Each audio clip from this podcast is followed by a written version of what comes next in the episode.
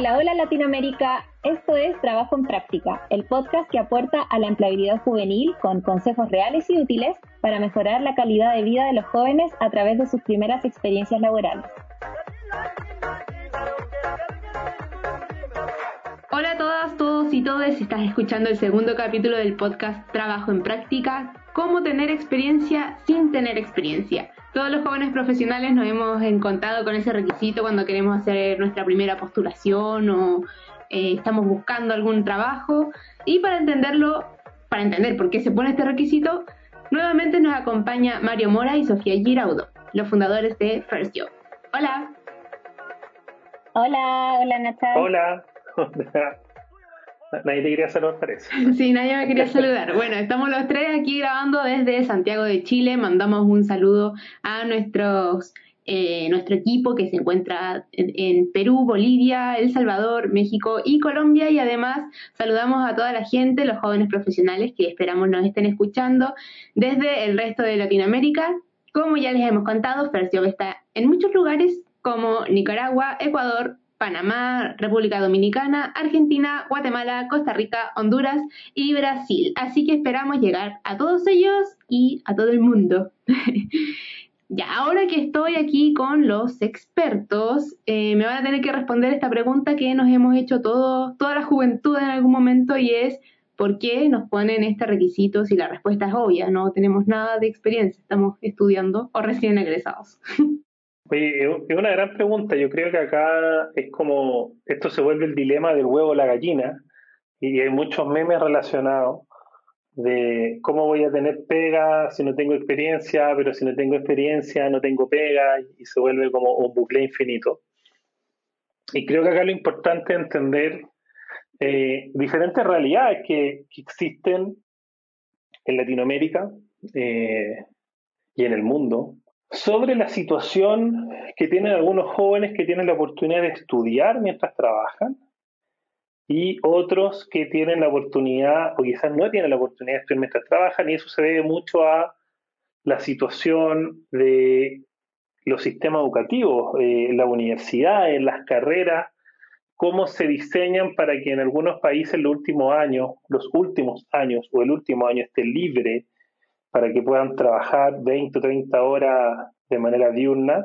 Y en otros países simplemente no, simplemente se hace que, las prácticas eh, profesionales solamente sean en el verano, hay, hay universidades donde no son obligatorias las prácticas profesionales, entonces tenemos una ensalada de diferentes situaciones dependiendo del país, dependiendo de la carrera, y eso evidentemente afecta a los jóvenes que eh, están buscando esta primera experiencia laboral y no tienen una experiencia formal previa y eso le afecta para este tema. Así que el objetivo de lo que vamos a conversar hoy es cómo ustedes pueden embellecer su currículum con experiencia previa y quizás quienes hoy día se están estudiando y planean buscar trabajo a finales de año o el próximo año, puedan también tener el espacio y conocimientos para que puedan generar instancias dentro de sus estudios, dentro de su universidad, eh, para que generen esta experiencia. Eh, y creo que acá la primera experiencia que, pueden tener eh, son los temas de práctica. y acá yo creo que Sofi nos puede comentar más sobre, sobre esa situación. Sí, efectivamente, Mario y Nacha, cuando, cuando alguien está cierto en los últimos años y quiere agregar experiencia laboral, Em, hay gente que se cuestiona como si la experiencia de práctica, por más corta que sea, es considerada experiencia profesional o no.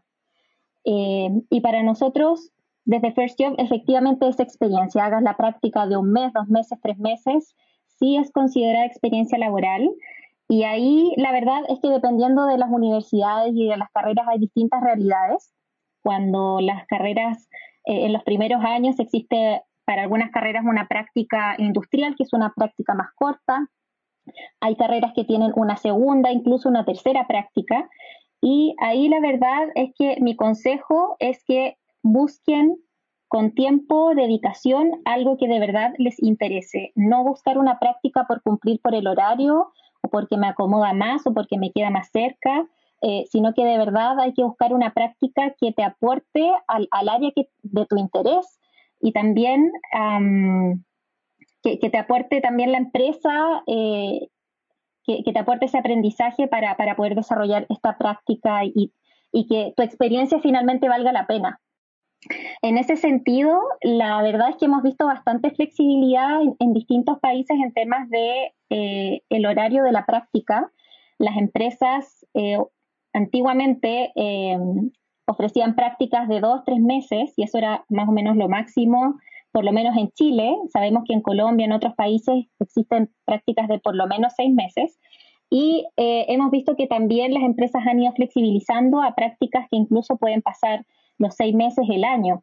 Em, entonces la idea es que también aprovechen esta oportunidad, sobre todo si tienen la flexibilidad de horario, tienen por ejemplo menos ramos, para hacer prácticas ojalá más extensas, porque la verdad es que los primeros dos, tres meses son de adaptación, de recién entender lo que es la empresa, ¿cierto? Los procesos, conocer a las personas.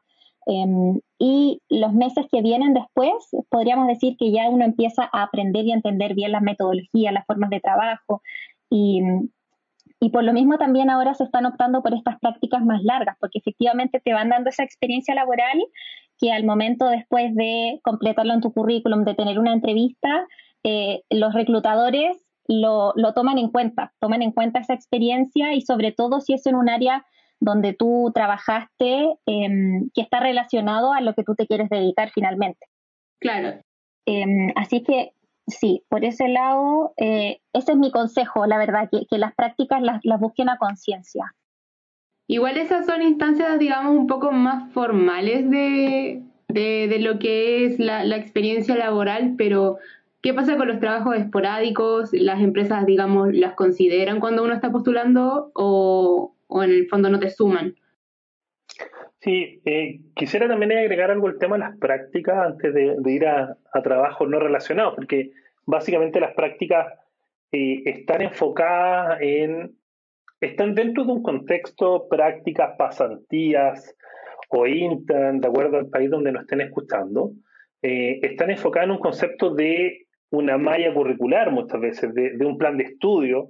Entonces, son parte de este plan de estudio. Hay, hay carreras eh, hay países donde hay una ley de práctica, donde la gente, eh, el mínimo que recibe la gente está, digamos, ajustado, eh, está determinado. Hay otros países que no, hay otros países que tienen determinada duración, ¿cierto? Hay diferentes situaciones que, que regulan este tema y que regulan también a nivel de sueldo. Y acá yo creo que, que una de las mayores discusiones que, que uno ha leído y uno sé es como, oye, básicamente hay dos pensamientos. Uno es eh, tener un practicante es la forma de que las empresas puedan ahorrarse dinero, eh, que yo creo que es un pensamiento bastante retrógrado eh, en algunos casos, porque un practicante usualmente va a hacer labores que les va a permitir, o sea, es como que le están pagando por aprender y que les va a permitir a ellos también generar eh, esa experiencia previa, ¿sí? A mí. Eh, pero generar estos procesos de aprendizaje. Unas personas tienen, no sé, para, para entender bien lo que es un cargo y las tareas, ah, quizás finalizando los dos meses recién más o menos ya estás a un ritmo eh, que, que, tú puedas entender como foco dentro de lo que es el trabajo. Entonces, está ese pensamiento y está también el pensamiento de oye, eh, esto es una posibilidad que, me permite a mí generar un, mejor tema. Sofi. Sí, de hecho, de hecho también quería comentar que, que ¿por qué la importancia de la práctica? Porque en alrededor de un 20%, según los estudios que nosotros hemos realizado, se quedan trabajando después de hacer su práctica. Entonces, no es algo menor elegir una empresa para hacer la práctica, porque muchas veces si te gusta mucho, si lo hiciste bien, si te adaptaste al equipo, a la forma de trabajo, te pueden contratar, así como ocurrió con aquí nuestra nuestra querida Nacha, que, se, la host. Eh, claro, que se extiende la práctica un tiempo y después ya puedes pasar a un contrato indefinido con la empresa. Entonces, em, de, ahí también la importancia. Sí, y, sumado a ese tema, creo que hay una importancia, una responsabilidad que tú dijiste, Sofi, al inicio, que es buscar una práctica en donde quizás yo me quiera proyectar en esa área o que, no sé, quiero hacer una práctica, yo me quiero dedicar al marketing, ver cuáles son todas las áreas complementarias porque quizás no quedo en una práctica de marketing, pero una práctica de venta me puede servir mucho para temas de marketing, una práctica de transformación digital me puede servir mucho. Entonces, entender que quizás no existe la práctica ideal de la que esté buscando, pero entender cuáles pueden ser esas prácticas o pasantías relacionadas que me puede servir a mi largo plazo, lo que yo quiero dedicarme cuando ya termine mi carrera. Eso es principal. Eh, yo creo que además hoy tenemos que buscar esa información, pasando el dato nosotros hacemos un ranking en First Job de mejores empresas para practicantes. Eh, pueden ver esos datos todos los años en, la web, que es www.dielpracticante.cl. Por ahora solo lo tenemos para Chile, pero esperamos ya a fin de año, próximo año, tenerlos para otros países. Y pueden ver un, estudio, un ranking que hacemos en base a la opinión de los mismos practicantes que ellos evalúan a su empresa. Entonces, volviendo al tema de la experiencia eh, no laboral, yo yo la dividiría en dos. Una puede ser una, una no laboral, eh, eh, experiencia laboral no relacionada a mi carrera. Eh, ahí yo la dividiría en dos. La primera es trabajos que puedan ser llevados como desde el mundo administrativo, profesional. por ejemplo, está las personas que trabajan en promoción universitaria, ¿sí? que es, una gran oportunidad para ponerlo en el currículum porque eso puede implicar varias cosas, ayudantía, eh, todo lo que tenga que ver con la parte académica, todo, todo lo que es esta experiencia académica, la ayudantía, eh, no sé, temas de laboratorio, eh, proyectos universitarios que puedan estar realizando los jóvenes, como que sean pagados o no, no sé, que estuve participando en como coordinador de un tema de reciclaje, de un tema de clases para, alumnos de, de, secundaria, de educación media, eh, todo lo que sean proyectos en donde yo involucre tiempo e involucre también responsabilidad. Porque acá el objetivo de esa experiencia laboral que más o menos está relacionada a mis estudios, porque se dan en un contexto eh, relacionado a mi estudio, me sirve para diferenciarme de otros candidatos, incluso de mis mismos compañeros que quizás no hicieron esa actividad. Entonces, que quizás yo tengo gente en la universidad que hizo ayudantía, otras que no. Tengo gente que quizás participó en un centro de alumnos, que participó en, otros tipos de actividades, no sé, en, organizaciones eh, que, ayudan a, alumnos de ese intercambio, no recuerdo el nombre, eh, que hace poco estuvimos en un evento con ellos. Eh, hay, hay varias organizaciones universitarias donde ese tema llama mucho la atención de las empresas porque demuestra interés genuino en hacer más cosas que a veces solo estudiar eh, y que de alguna manera es lo que uno va, va a crear a la universidad. Eh, sin más, o sea, nuestra empresa, First Job, nace de un, de un proyecto universitario eh, que yo creé en mi universidad, que fue la Feria Laboral, eh, y que fue un proyecto que yo ponía como, como experiencia cuando yo entré a trabajar. Entonces, que después se convirtió en una empresa eh, que, que, que, nos tiene reunido ahora, pero que básicamente ese proyecto se convierte y fue en mis primeros currículum eh, parte de instancias donde yo hacía y que yo creo que podemos conversarlo más adelante, de quizás cómo fueron, cómo fueron nuestros primeros currículum, qué es lo que nosotros poníamos de estas actividades, ¿no? y después yo creo que tenemos la otra experiencia, eh, que es esa experiencia que quizás, no sé, hay gente que hace clases particulares, las clases particulares, si yo estoy buscando trabajo de periodista, quizás no importa porque no me dedicaré a dar clase, no necesariamente, salvo que postule un programa de pedagogía, enseña o enseña Chile o algo. Eh, pero también eso demuestra habilidades. Acá lo importante es la información que sea, que me haga diferenciar de otro postulante, pero que también demuestre habilidades como compromiso, como eh, ser responsable, como liderazgo, eh, como organización de tiempo, como planificación. Entonces tenemos las clases, tenemos gente que ha trabajado, no sé, en, en, eh, eventos, como banquetero, no sé, como para, para, entregar comida, hay gente que trabaja part-time en, en, algunas cadenas de tienda o, o de ropa o de comida rápida, que eso sirve sobre todo cuando tú vas a buscar una práctica, eh, sirve porque diferente es una persona que ha tenido que trabajar, que ha tenido que cumplir un horario obligado, eh, versus la, la, que nunca ha trabajado, porque también estar, en, no sé, 40, 45, 48 horas en otros países, eh, en un trabajo, eh, genera también un desgaste que no todas las personas están acostumbradas al inicio. ¿sí? entonces hay que diferenciar esas actividades que sí me agregan full valor al currículum, que son estas actividades relacionadas a tema universitario, y las cosas que puedo hacer por fuera que hay que entender si es que agregan valor o no. Quizás al inicio una búsqueda práctica me agregue full valor, pero quizás después yo lo tenga que ir sacando porque, porque ya mi experiencia laboral, que va a estar asociada a lo que yo estudio, a lo que me, me quiero dedicar, va a ser mucho más importante que mi actividad externa. Y por ejemplo, emprendimientos que son vienen de uno, no sé, yo pongo el, el, el arroba de mi Instagram que tiene mil followers, ¿también suma o no? Totalmente. No suma tanto.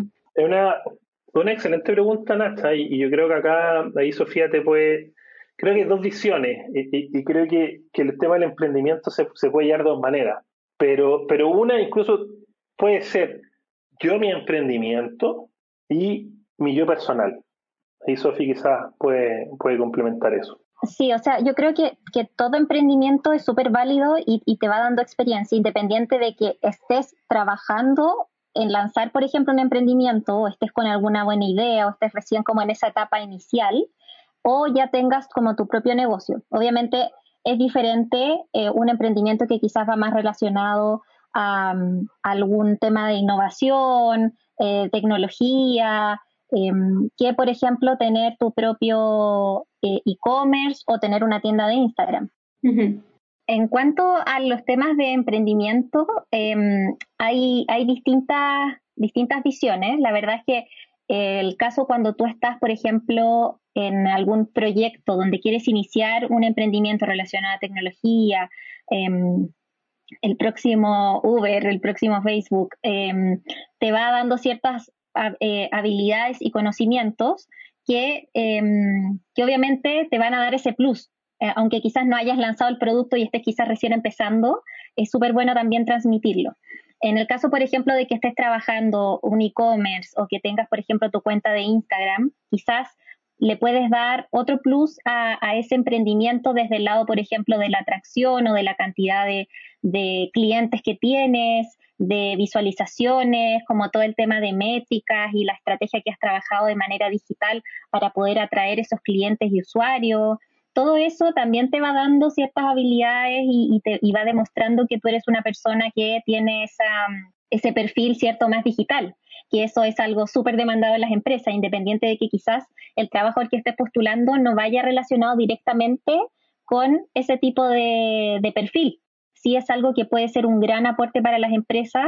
Así es que yo creo que, que en ese sentido toda experiencia laboral y emprendimiento es súper válido em, y es algo que sí o sí hay que, hay que destacar porque también te va diciendo mucho de lo que es la persona, qué lo motivó a hacerlo, qué, qué, mueve a esa persona a, a, querer entregar ese servicio, cuál ha sido su experiencia con clientes, su experiencia con otros influencers quizá.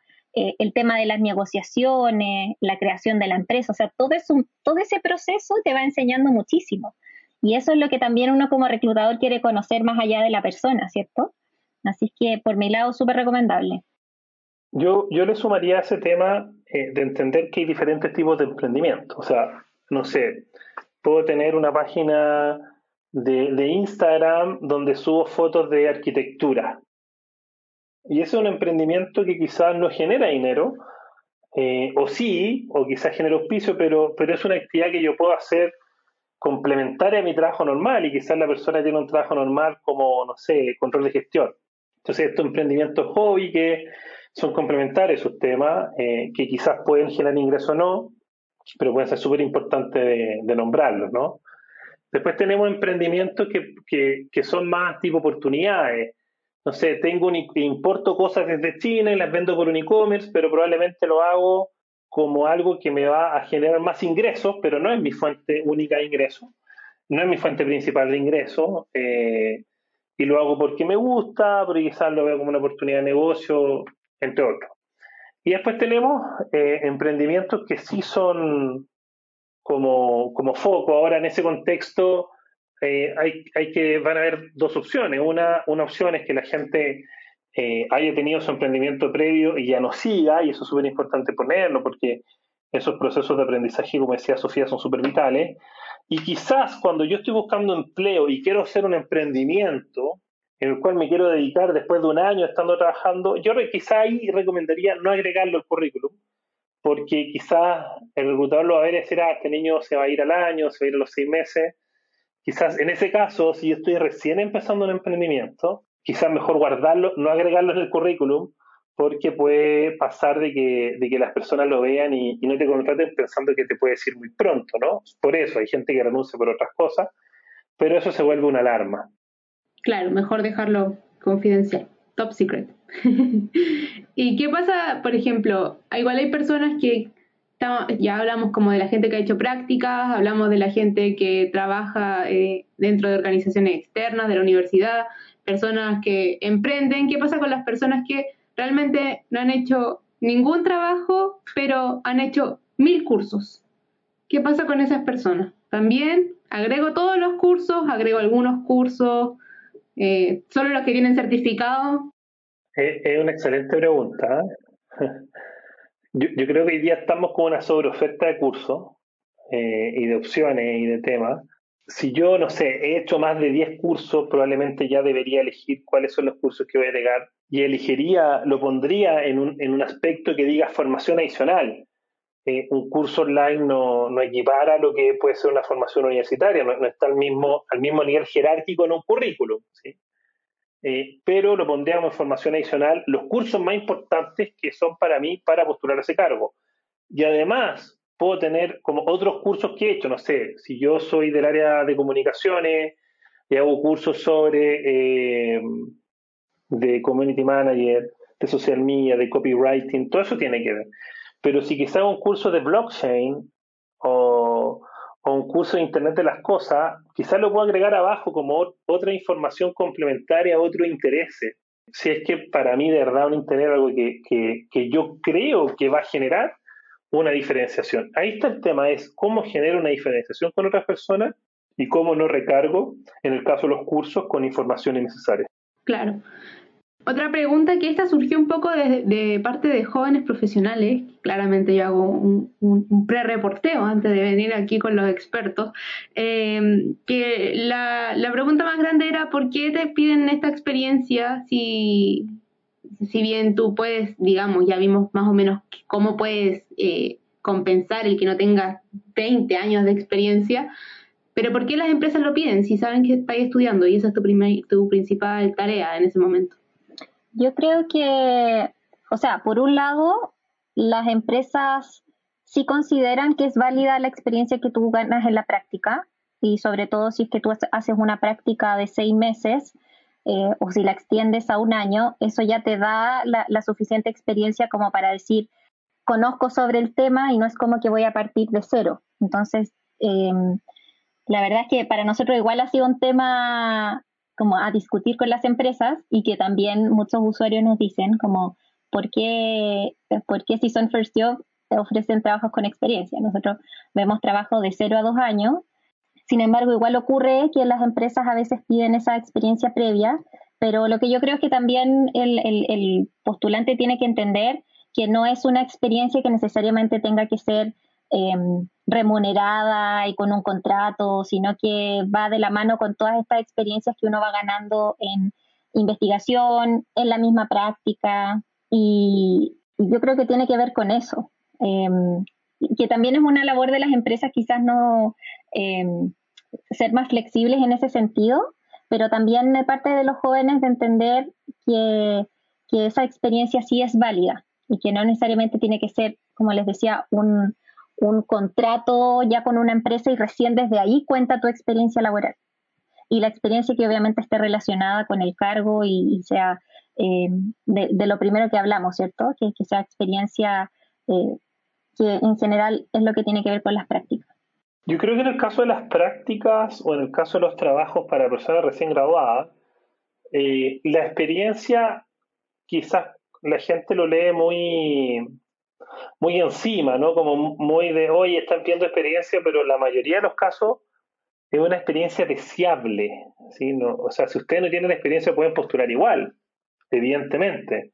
Pero, pero se habla muchas veces de una experiencia deseable, sobre todo para práctica, porque la gente entiende que no tienen experiencia previa. Pero probablemente, aunque no tengan una experiencia previa porque están buscando práctica, quizás tuvieron alguna oportunidad en la universidad de hacer algún proyecto, tuvieron un emprendimiento externo, participaron en un emprendimiento quizás ad en donde no les pagaron, y ahí generaron esa experiencia que necesitan para esa práctica o para ese trabajo. Entonces, de lo que hablamos anteriormente, es súper importante la experiencia no profesional que ustedes arman. Un amigo hablaba mucho de la carrera paralela que tú armas en tu universidad más allá de tu estudio, la carrera paralela en cuanto a cuáles son los proyectos que puedes participar en la universidad, cuáles son los proyectos que puedes participar por fuera, cómo te involucras con otras empresas, quizá hay un amigo que tiene un emprendimiento, un amigo que, no sé, voy a trabajarle una empresa gratis cuatro veces al mes. Esas cosas hacen que ciertas personas puedan tener experiencia y otras no, y eso es un poco lo que buscan en una práctica que ojalá tengas experiencia deseable. Si tú postulas y no tienes experiencia, evidentemente te van a preguntar y ahí van a estar tus habilidades. Tus habilidades como estudiante, pero tus habilidades como estudiante van a ser potenciadas de nuevo a medida que tú quizás vayas logrando otra experiencia no profesional, ¿cierto? Una experiencia que puedas lograr con aspectos que son gratuitos, que puedes estar dentro de tu universidad a realizar ciertas cosas. Lo mismo pasa con los trabajos. Muchas veces para cuando se busca un recién graduado o cuando se busca gente de cero a un año, de cero años de experiencia, escriben la experiencia también como un deseable, ¿sí? no, no son tajantes, no siempre los reclutadores van a tener todo lo, que están buscando. Eh, ustedes pueden postular igual, pero van a tener más chance, van a tener una oportunidad cuando quizás su trabajo anterior tenga alguna relación con lo que están buscando. Claro, entonces igual de cierta forma la invitación es un poquito a creerse el cuento, ¿no? Como postular, jugártela y, y con la experiencia que has adquirido también ahí postular. O sea, tampoco es como que tu, tu currículum vaya a estar pelado y vaya a estar sin nada, igual va a tener algo. Sí, claro. Siempre hay algo para hacer, y si hay gente que no tiene, y tienen que hacer ese ejercicio de como de autoconocimiento, de hacer un repaso, como ya, estos fueron mis cinco años de la universidad, ¿qué hice? Y porque a veces hay gente que de verdad no se da cuenta cuando tú le preguntas como en la entrevista, como, a ver, ¿hiciste ayudantía? y eh, hiciste clases particulares, estuviste en el centro de alumnos y es como, sí, sí, y esas cosas no están en el currículum. Entonces ahí es cuando tú haces ese ejercicio eh, ese como repaso, te vas dando cuenta de todas las experiencias que tuviste y que sí te van agregando valor. Yo creo que el, ejercicio, como la tarea que les damos aquí a, quienes nos están escuchando es eso. Revisen su currículum, replanteense el tema eh, y vean qué, otros aspectos pueden ir agregando, sobre todo esa gente que dice, mira, no tengo nada, no he hecho nada, no he trabajado, no he tenido jefes. Den, denle vuelta al tema y, y revisen esas experiencias que sí pueden agregar valor. Y lo otro es que tienen tiempo, tienen tiempo para, para agregar esa experiencia. Quienes están escuchando quizás están en su último año, busquen alguna actividad para hacer, busquen algo, sea remunerado o no sea remunerado, eh, que sea complementario a lo que están estudiando, porque acá creo que el desafío es diferenciarse y se puede tener experiencia en el currículum sin tener experiencia profesional previa. ¿sí? Eh, y eso les va a ayudar muchísimo a ustedes a encontrar ese trabajo de los sueños. Ya, les voy a hacer una última pregunta que la verdad es que quiero que ustedes respondan como Big Bosses de First que es que me cuenten un poco cómo ha sido su experiencia de trabajar con gente sin 10 años de experiencia en la empresa. Buena pregunta, Nacha. Eh, bueno, con Mario ya vamos a cumplir nueve años en la empresa. Hemos contratado una cantidad de gente absurda. De verdad ha pasado mucha, mucha gente por la empresa, gente muy, muy buena. Y como nosotros comenzamos también, nosotros teníamos 23, 24 años, el equipo en general, la mayoría de la gente que hemos contratado para la empresa ha sido sin experiencia laboral. Y personalmente ha sido una, excelente experiencia por lo mismo, porque es gente que que ya con los años uno va ganando esa experiencia de, saber como quiénes son esos perfiles que uno como ya que, detecta que puedes, que pueden aprender rápido, que puedes formar, que tienen estas experiencias de, por ejemplo, hice intercambio, em, de haber trabajado en otros países, incluso de haber trabajado, hay mucho, hemos contratado varios que tienen su propio emprendimiento y, y eso definitivamente te da, te, te, te cambia mucho el, el, perfil, como agrega muchísimo valor.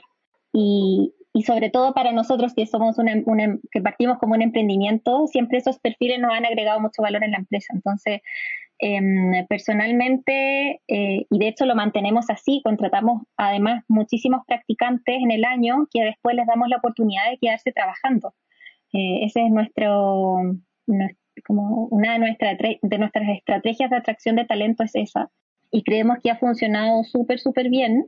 Y, y, en ese sentido, para ir cerrando la idea, son aquellos perfiles que destacan porque vemos ese valor en el currículum por las experiencias no laborales, pero que sí le dan experiencia y, y que han agregado mucho valor en, en, su formación. Yo quiero también agregando, para cerrar, ya como el capítulo pasado tomamos tu Tinder de referencia, Nacha, eh, podríamos tomar tu currículum y tu experiencia, tu experiencia dentro de tu currículum, para que tú puedas compartir tú hiciste la práctica con nosotros, pero ante la práctica no tenías, si no me equivoco, un trabajo, una experiencia formal, pero cuéntale un poco a la gente qué tenía tu currículum. Ya, perfecto. Voy a abrirlo porque, porque ha, mutado ese currículum, claramente.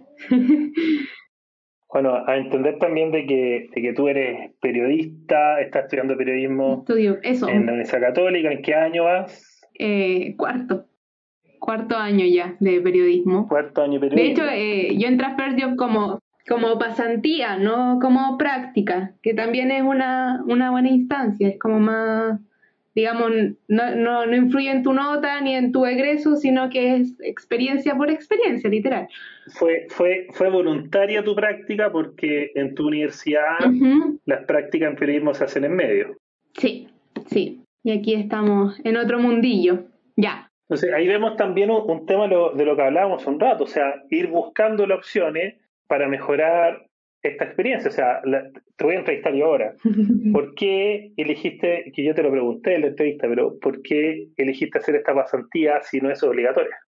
¿Me estás preguntando para que responda ahora? Así es.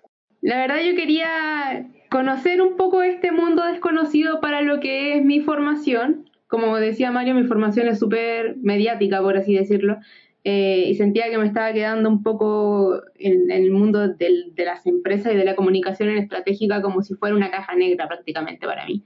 Y no quería que me ocurriera eso, entonces eh, empecé a buscar por mí misma eh, alguna oportunidad que se me pudiera presentar para, para conocer, para aprender, para adquirir experiencia, para, para en el fondo responder todas estas dudas que tenía porque tampoco sabía muy bien qué, qué me gustaba, tampoco podía definir qué me gustaba y qué no si no lo conocía.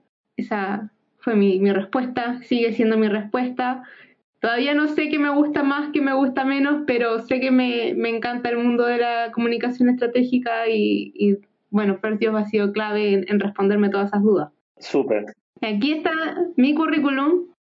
Tiene... Cuéntanos tu, tu experiencia previa a First Job que está en tu currículum. Tiene ayudantías. Entonces tenía tres ayudantías Mm, tiene otras experiencias dentro de esa, esta coordinadora del programa de tutores PAR de mi universidad, participación en el proceso de matrículas de mi universidad, garzona de, un, de, de matrimonios, tengo eh, que en algún momento trabajé viendo las redes sociales de un evento, de una fiesta ochentera, tengo práctica interna universitaria en la revista Kilómetro Cero de mi universidad, tengo prácticamente cosas más a la interna y algunos de estos trabajos que son más de verano, ¿cierto? Como promotora, garzona. Eso no lo puse, pero, o sea, lo borré para, postular a Fercio, pero entregar flyer y cosas así, que era como realmente lo primero, primero que había hecho en algún momento en mi vida. Fundamentalmente está basado en, la universidad, en, en, actividades de la universidad igual se consideran. Igual he aprendido mucho en, en las ayudantías, ahí hay un relacionamiento clave entre estudiantes, profesores y, y uno que, que, está ahí como entre medio, ¿cierto? No sabéis si eres jefe o no, tratáis de no ser jefe para no ser pesado, pues si son tus pares. bueno, yo, creo que lo fundamental en tu caso, no sé, en mi caso yo estaba con muchos proyectos dentro de la universidad y fuera de la universidad.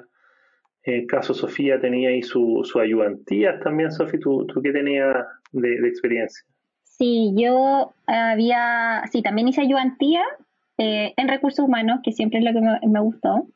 Em, también ayudé en las ferias laborales que se hacían en la universidad. No las fundé como Mario, pero sí ahí participé. Eh, y también lo que es como acción social. Eh, hacía tutorías a niños de escasos recursos.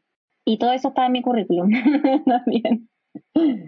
Sí, acá yo creo que, que, el mensaje es que más allá de lo que estén estudiando, de las cosas que traten de hacer algo extra, independiente de su, de su estudio. Yo hice muchas cosas en la universidad extra, hice ayudantía, participé en promoción porque necesitaba la plata.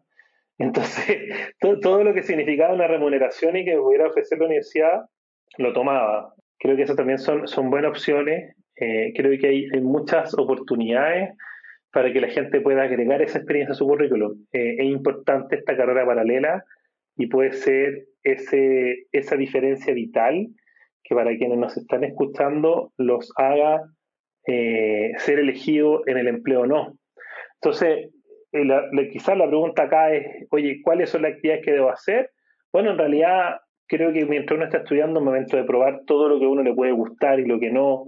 Eso también te va a ayudar a ordenarte en qué área te gustaría trabajar a futuro.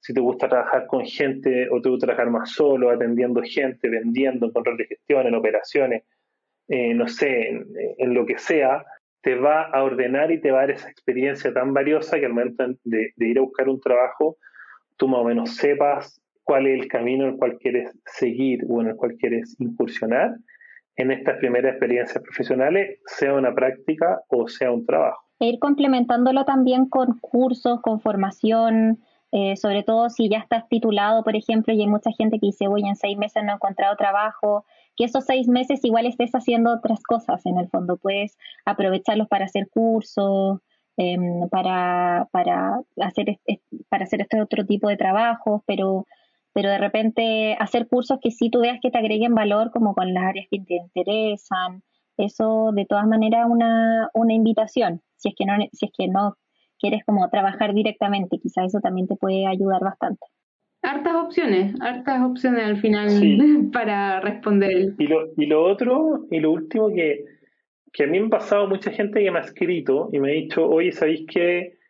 Eh, o ha escrito a la página, no he encontrado pega. Nos pasó una persona que queremos mucho, que trabajó con nosotros el año 2014, si es que no me equivoco, 2013 o 2014, que escribió diciendo que hizo su práctica, que estaba buscando pega, que no le llamaban, y, y, ese, como esa sinceridad, ese llamado de, de, auxilio, se podría decir, ese llamado de ayuda, significó que la contratáramos.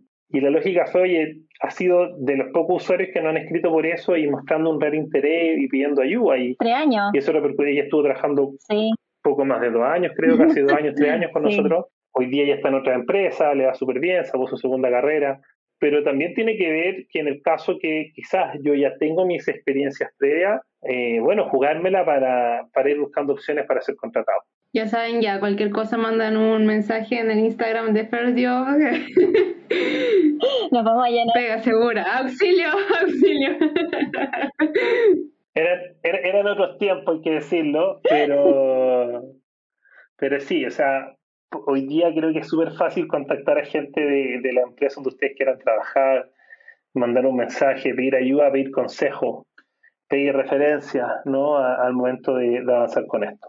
Excelente. Yo creo que quedó súper respondida el cómo tener experiencia sin tener experiencia. Como, como dije antes, son varias las opciones para que la gente le pierda el miedo un poco a ese requisito. Eh, quizás no es tan así, uno se imagina tener experiencia, gerencia en tal área y, y realmente son varias las oportunidades que uno tiene en la vida para, para aprender y, y potenciar las propias habilidades más allá de, lo cognitivo, por así decirlo.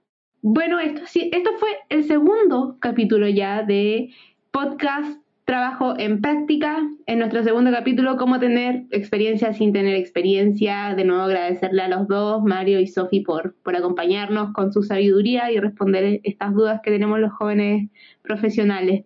Gracias a ti, Nacha. Estuvo muy, muy interesante la conversación y ahí nos veremos en el tercero. Sí, y coméntenos, mándenos mensajes si que escucharon el podcast, si les sirvió, qué cosas van a empezar a hacer y, felices de que también nos envíen de qué otros temas quieren que, hablemos. Sí, en nuestras redes sociales, nuestro Instagram arroba firstdayofme y nuestro TikTok que también van a poder encontrar más información respecto al currículum, consejos y algunos videos chistosos eh, para romper el hielo de la empleabilidad. Eh, saludar a todos nuestros oyentes, ojalá eh, trascendamos ahora las fronteras de Latinoamérica en nuestros puntos de Nicaragua, Ecuador, Panamá, República Dominicana, Argentina, Guatemala, Costa Rica, Honduras, Brasil y obviamente desde donde estamos nosotros, Chile. Un abrazo a todos, muchas gracias, que estén muy bien.